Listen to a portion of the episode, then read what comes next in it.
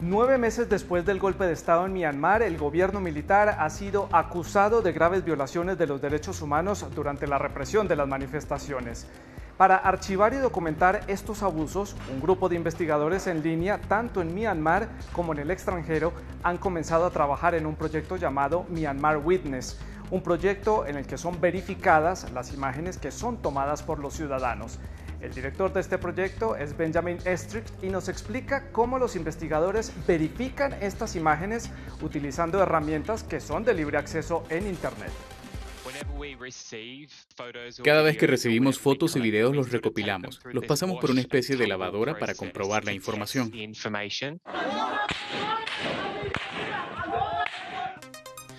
Una de las investigaciones bastante importantes que realizamos fue Vago, donde hubo un atentado a principios de abril. Muchas personas murieron y hubo rumores en Internet de que se había utilizado armas pesadas. Por ejemplo, cosas como esta, que es un proyectil de lanzacohetes o una bala altamente explosiva de un arma de fuego. Hemos recopilado muchas imágenes desde el primero de febrero, y una de las imágenes que recogimos de Vago fue esta. Esta imagen era bastante interesante porque tenía características específicas que coincidían con la foto, donde se ve el cohete. Basándonos en estas dos imágenes, pudimos ir a Google Street View para recorrer la calle e identificar dónde tuvo lugar la escena.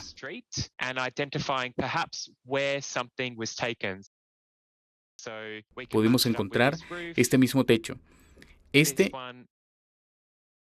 y también este. Así que pudimos demostrar que la foto fue tomada en esta calle de Vago, donde los militares estaban atacando a los manifestantes mientras estos huían de la zona.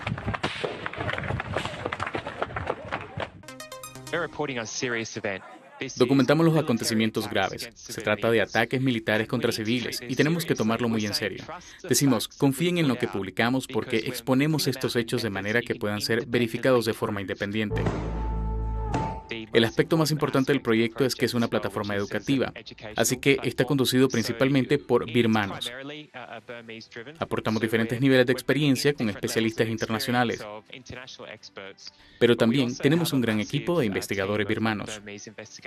Un equipo de 15 investigadores a tiempo completo ha realizado ya unas 50 verificaciones para Myanmar Witness. Ocho de estos investigadores son birmanos y por lo tanto se enfrentan a diferentes riesgos al compartir lo que ocurre en su país de origen.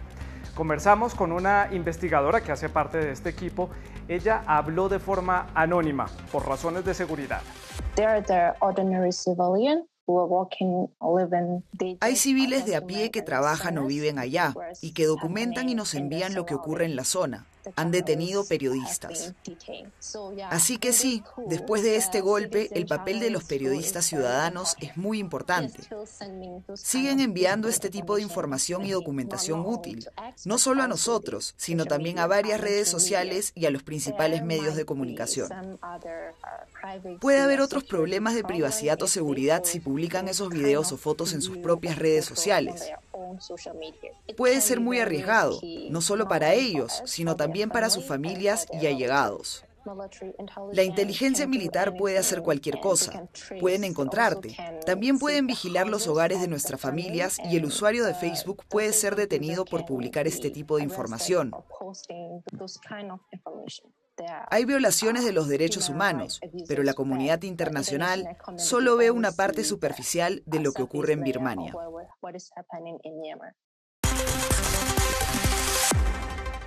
Esta escultura se llama El Pilar de la Vergüenza y es una obra del artista danés Jens Gulschut y está dedicada a las víctimas de la represión de las protestas de la plaza de Tiananmen en Beijing, hechos ocurridos el 4 de junio de 1989. El pasado mes de octubre, la Universidad de Hong Kong solicitó que la obra fuera retirada de sus instalaciones, donde ha estado expuesta por 24 años. Para los activistas pro democracia, esta decisión es una afrenta más contra la libertad de expresión. Nuestro observador forma parte de un colectivo que sensibiliza sobre la situación en Hong Kong a través del arte y han archivado el Pilar de la Vergüenza en 3D a partir de cientos de fotos por su seguridad, prefirió conversar con nosotros en total anonimato. Cuando nos enteramos de la noticia decidimos escanear la obra de arte con una técnica llamada fotogrametría. Esta técnica recrea un terreno o un objeto a partir de las fotos que se tomen. Cuantas más fotos haya, más completo será el resultado final. Se pueden hacer fotos panorámicas alrededor del objeto y tomas de drones y el software se encargará del resto. Pueden intentar censurar el espacio público en Hong Kong, pero no pueden censurar Internet. No pueden enviar hombres armados, policías o lo que sea a Internet. Una vez que está ahí, está ahí para siempre. El hecho de que el pilar de la vergüenza esté en Hong Kong no es solo cuestión de memoria, es un símbolo de la libertad de expresión que tenemos. Así que quitarlo es un síntoma de lo que está pasando en la ciudad. Cada día tenemos menos libertad y están reprimiendo todo aquello con lo que no están de acuerdo. Solíamos hacer arte público en la calle, al aire libre, casi como un flash mob.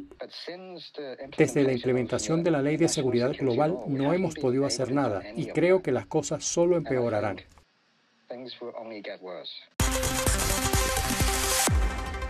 Es todo por esta semana en Los Observadores de France 24. Si usted quiere comunicarse con la producción del programa para compartir con nosotros sus historias, sus fotos y sus videos, los contactos aparecen en sus pantallas. Nosotros nos vemos la próxima semana. Hasta entonces.